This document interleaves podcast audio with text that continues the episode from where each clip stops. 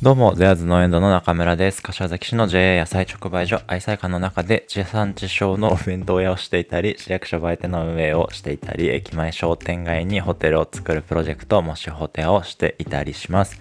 えーこの配信は調理師で野菜ソムリエの資格を持っている農園ドの中村が1日5分で旬の野菜についてほんの少し自慢できちゃう知識なんかをお届けしていきます。料理の最中や寝る前朝起きてから移動時間までなど、えー何かしながら副音声的に聞いていただくといいかなと思います。配信は Spotify の方で何度でも聞き直せますので、ぜひぜひご活用ください。インスタのストーリーズのハイライトにも残していきます。プロフィール欄から飛んでみてください。今日は冷えから来る腹痛に効くお話です。えー本題の前にお知らせです。えっ、とね、昨日だっけな、おととい？おとといの夜かな？子ども食堂を開催したいっていうタイトルでインスタの方をですね、えー更新させてもらいました。で、前々からね、興味あったことだったんですけど、まあ子供たちのね、貧困とかはさておいて、子供たちのね、こう、夢の選択肢が少ない街だなってことは、えーまあね、仕事の業種の幅とか考えたらね、結構思ってて、それをね、なんかそういうことをつなげる子供食堂をずっとしたいなと思っていたんですが、まあね、ずっとコロナとかね、まあいろんな影響で開催にね、できなかったんですけど、まあ、今かなっていうタイミングがね、ようやく来たので、まあ、ある種のね、覚悟というか、まあそういう勢いみたいなのがね、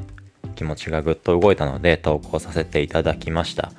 で、えっ、とね、早速ですね、もう本当にいろんな方からご連絡いただいていて、みんなね、多分シンキングタイム0秒でね、あの、みんなこう、何かできることがあれば協力しますって言ってくれていてですね、まあ本当にこう改めてね、いい街だなと思っています。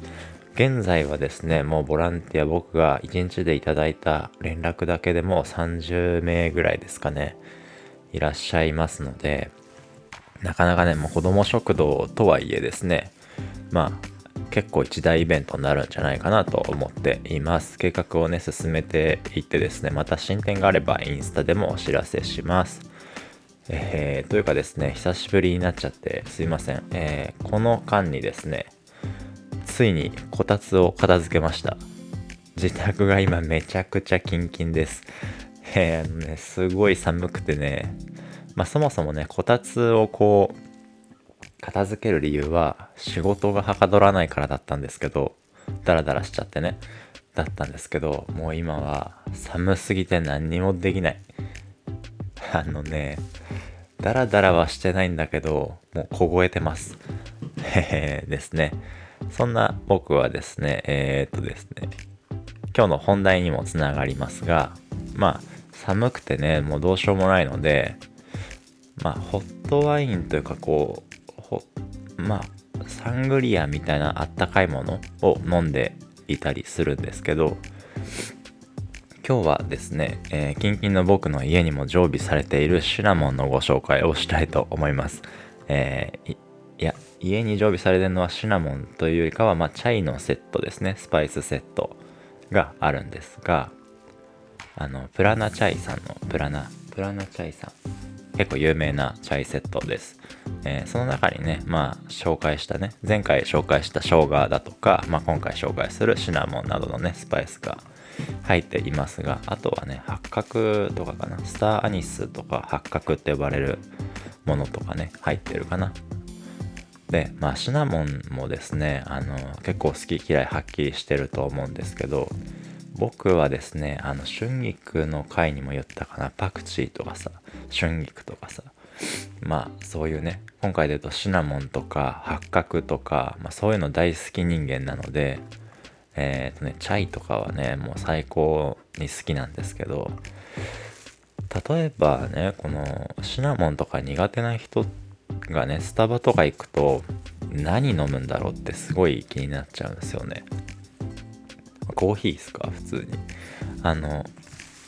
そうだね。まあ僕もコーヒーは飲みますけど、コーヒーよりですね、絶対飲むのはですね、えー、まあ、ほうじ茶ラテも飲みますし、あと、まあ僕が一番好きなのはカモミールティーのティーラテですかね。で、それを、あのちょっと贅沢にねあのオールミルクにしてもらったりとかそういう飲み方してますね。あとはまあ定番ですけどゆずシトラスティーとかこの辺をねよく飲んでいます。へへ。でですね、えー、さてえっ、ー、とですねシナモンはですね冷えから来る腹痛にいいよっていうの冒頭でねお伝えしましたけど、えー、女性の方はですね女性特有のねあのーお腹の痛みにも効果があると言われています。